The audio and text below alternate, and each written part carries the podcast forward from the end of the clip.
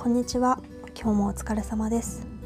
このポッドキャストは自分の意見というものを言うのがすごく苦手な私が言いたいことを言うための練習としまして日々考えたこととか勉強しててここがよくわからなかったみたいなことをいろいろとこねくり回したりするものです。今日はもうだいぶ7月入って時間が経っちゃったんだけど先月の振り返りをしていこうかなと思います。先月2021年6月もいろいろあったんだけど自分なりにこれはできたなっていうこととこれはうまくいかなかったなっていうことがそれぞれあってそれを定期観測的にどこかに書き留めておくといいよなって思っていて今回はちょっと喋りながらまとめてみようかなって思います。こういうプロジェクトの振り返りとかをする時に有名な方法として KPT 法っていうのがあって KPT っていう頭文字を取ってつなげたものなんだけどそれぞれ K がキープ。良かったので次もやりたいことキープしたいこと。で P はプログレム。問題だったので次はやめたいこと。T がトライ。次にやってみたいこと。っていうこの3つの観点から振り返りをして次につなげようみたいな方法があるんですね。これいいなって思っててちょっとプライベートのプロジェクトプロジェクトっていうか、まあ、趣味のこととかでちまちまやってたりするんだけど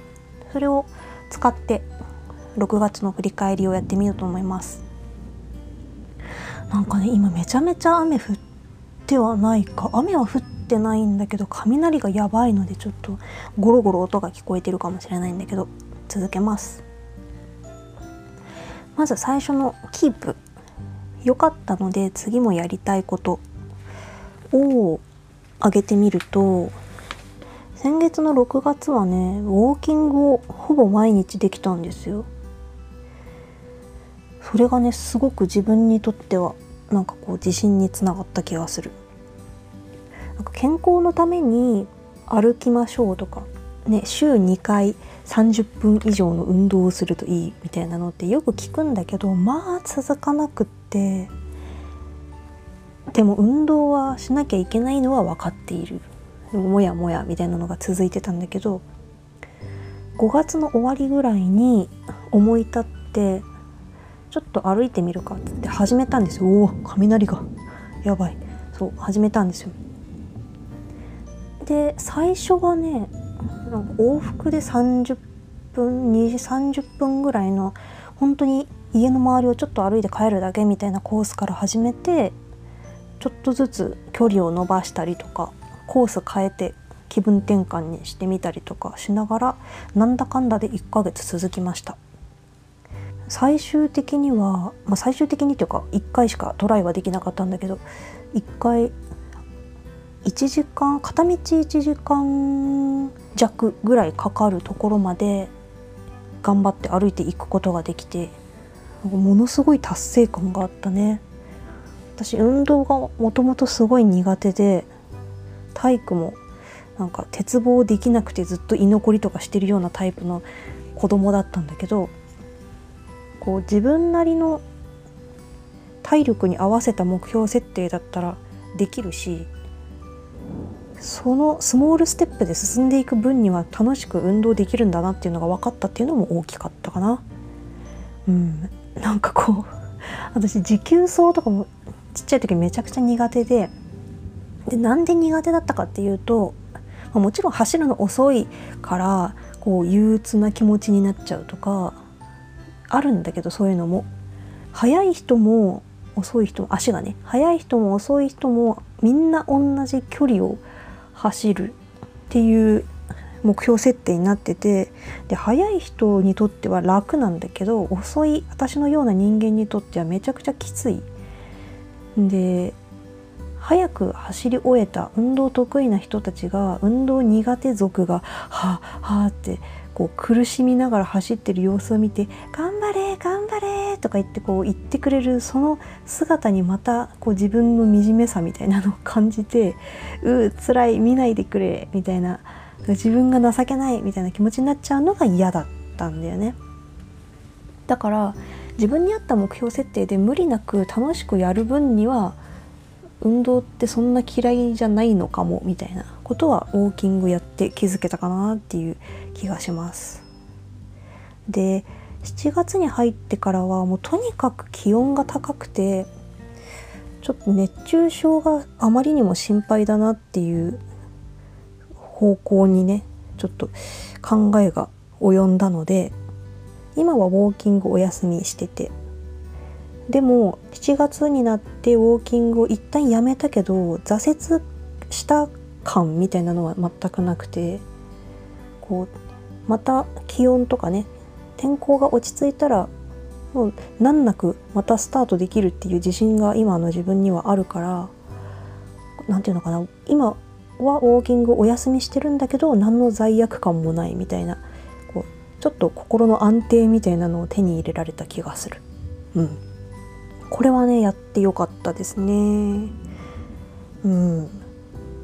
あとね6月にやってよかったのでキープしたいこととしては料理にちょっとずつ挑戦してます。っていうのがある。なんかね新しい料理にいくつか挑戦してみてて6月作った中でこれは美味しかったなっていうのがピーマンの肉詰めですね。これも多分何て言うの、まあ、さっきの運動と同じで得意な人からしたらなんてことないのかもしれないけど私にとっては結構やったぞっていう達成感が大きい料理であの料理研究家の土井善晴先生が私めちゃくちゃ好きなんですけど土井先生がねこうレギュラー番組持ってるんですよ「おかずのクッキング」っていう。それの中でこう今月は気楽に作る夏の料理っていう特集ですっていうのをやっててその夏の料理の一つとしてピーマンの肉詰め紹介してたんですよ。で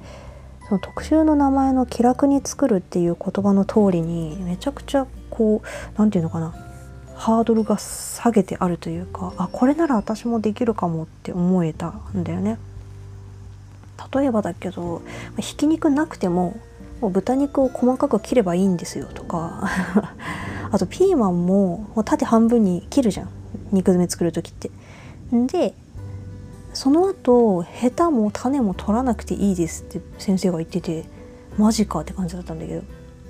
その種のところももう手でギュッて潰しちゃってギュッギュッて押して。で潰して押して中の空洞をこうグッグッて広げたところに小麦粉ちょっと振ってその刻んだ豚肉をギュッとこう詰めてそのままひっくり返してフライパンに押し付けるみたいな。したらそれで焼いたらくっつくからみたいなことを土井先生が言っててなるほどみたいな。土井先生が作る料理ってこう汎用性のある知識がこう詰め込まれていてこれはこれで代用が効くんだよとかここでこういう工程を挟むのはこういう狙いがあるんですよみたいなことがちゃんと説明されている。意図があるみたいな作りになっていてそれがね私は好きなんですよね。だからレシピ本とかも何冊か持ってるんですけど土井先生のやつ。なんかねこうレシピのページにこの料理の狙いとか書いてあるのね。で例えば、まあ、この料理だったらこう野菜を色鮮やかにシャキッと仕上げるのが狙いです。って書いてあるからそのための工程がこうでこうでっていう風にこう何ていうの目的地が分かるっていうかこう今やってるこのレシピの一番目の作業はその狙いのためにあるんだなってことが分かるから変に省略せずに丁寧に作ろうっていう気持ちになるし逆に言うと無駄な作業もない余分な作業もないんだなっていうのが分かるから安心できるっていうのもある。っていう感じ。土井先生のねレシピ好きなんですよね。そんな感じで肉詰め作ってみたら美味しくできたんですよ。なんかピーマンと肉が離れがち。うまくくっつかないみたいなのってピーマンの肉詰めあるあるだと思うんだけどそれも全くなくね美味しくできました。だからこれはね繰り返し作ってちょっと自分のものにしたいなみたいなのを考えてますね。なんか結構レシピって何て言うのツイッターとかでバズってたりするじゃないですか。そういうレシピも悪くないというか、まあ、私が 料理苦手な私が偉そうに言えることではない。雷が落ちた。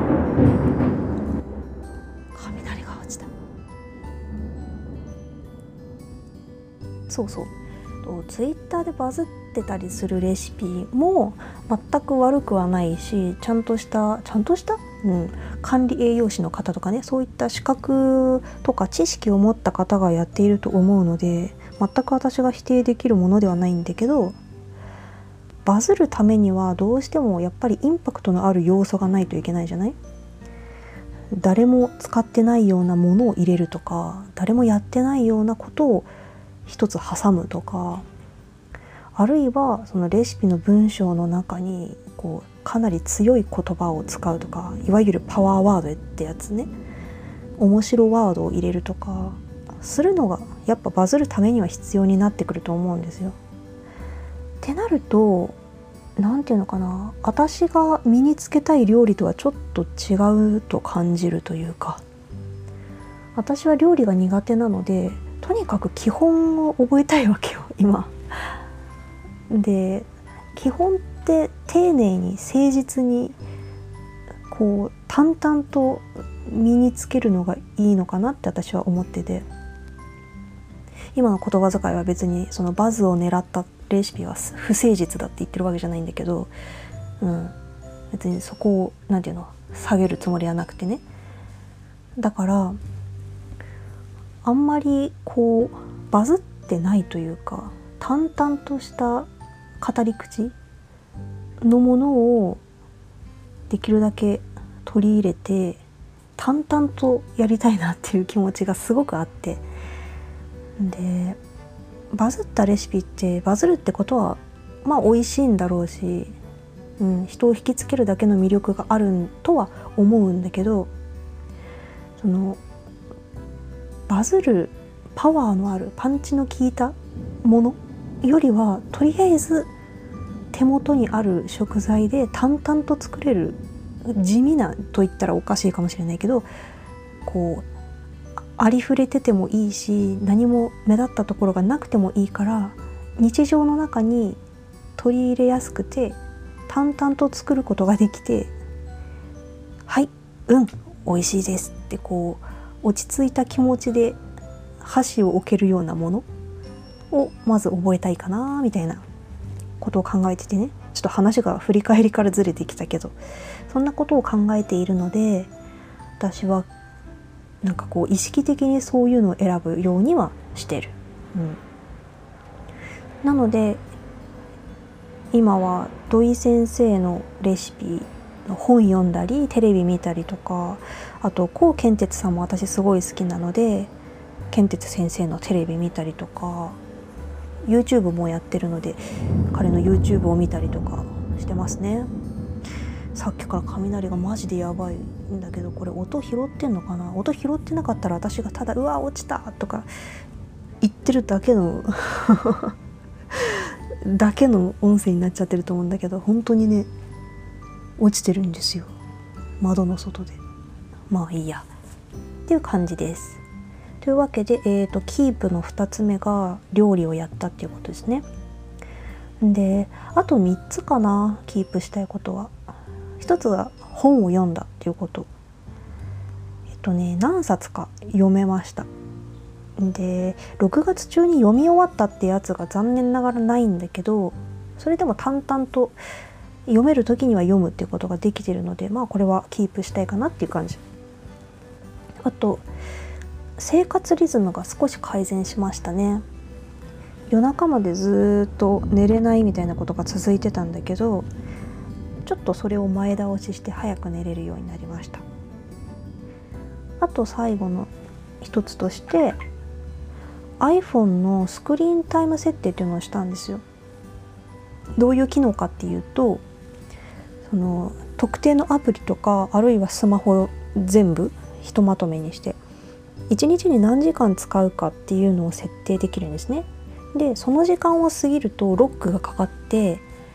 そのアプリとかスマホ自体が使えなくなるっていうやつです。で私はどうしてもうーん SNS とかネットをすごい見ちゃうのでその辺のアプリをまとめてスクリーンタイム設定して何時間経ったらもう見れないとかそういう風にしてます。今のところやれてるかなっていう感じ。これもねちょっと続けたいかなっていうことでキープの項目に入れてみた。です。で次にプログラム問題だったので次はやめたいと思うことなんだけどこれはね何と言っても本当に携帯を触りすぎっていうやつですね。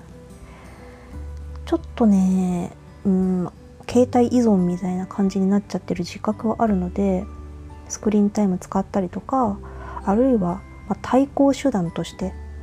他のことに精を出すっていう方向でちょっと iPhone 触らないようにしていきたいかなって思います。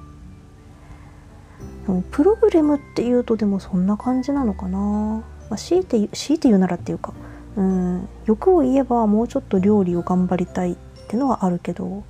料理に関しては長期計画だと思ってるのであんまり張り切りすぎずに淡々と一個ずつできることを増やすっていう方向でいくつもりです。あとはトライ。次にやってみたいこと。これはいろいろあるっちゃあるんだけどちょっとね独学英語を学び直したいとかジェンダー論みたいなところについてちょっと勉強したいみたいなところがやや途絶えがちな感じになっているのでそれはちょっと力を入れていきたいかなっていう感じはある。あと以前の回でちょっとだけ喋ったんだけど今お仕事をお休みしている状態でいろいろね体調を崩しちゃったりしてたのでなので自分のこれからの働き方みたいなところについてちょっと掘り下げて考えていきたいかなと思ってます。最近までは結構療養に専念するというかとりあえず日々の暮らしを取り戻すみたいなところに注力してたんだけどその辺がちょっと落ち着いてきてウォーキングもできるようになってきたし料理っていう新しいこともちょっとずつやれるようになってきたので、まあ、日々の安定っていう意味ではちょっと前に進めてる感覚はあるから次は仕事についてねもう一回考えてみるってことをしたいかなって思ってます。という感じで今月を振り返ってみました。あそうそうあと最後に1個トライがあったわ。最近なんだけどあのパクチー育て始めたんだよね。あの好き嫌いがとっても分かれるスパイス香草のパクチーなんだけど栽培キットみたいなやつをホームセンターで見かけて育て始めたんですよ。それがね今めちゃくちゃ可愛くてしょうがないので頑張ってというか愛情を込めてね育てていこうかなって思ってます。それが今のところのトライしたいことかな。っていう感じです。こんな感じでだいぶ緩い振り返りにはなるんだけれども多分定期的に生活をチェックするみたいなのってやって損することではないと思うのでこれからも続けていければなって思ってます。という感じで今日はこの辺でおいとましたいと思います。今日もお疲れ様でした。この後もどうぞお元気でお過ごしください。お疲れ様です。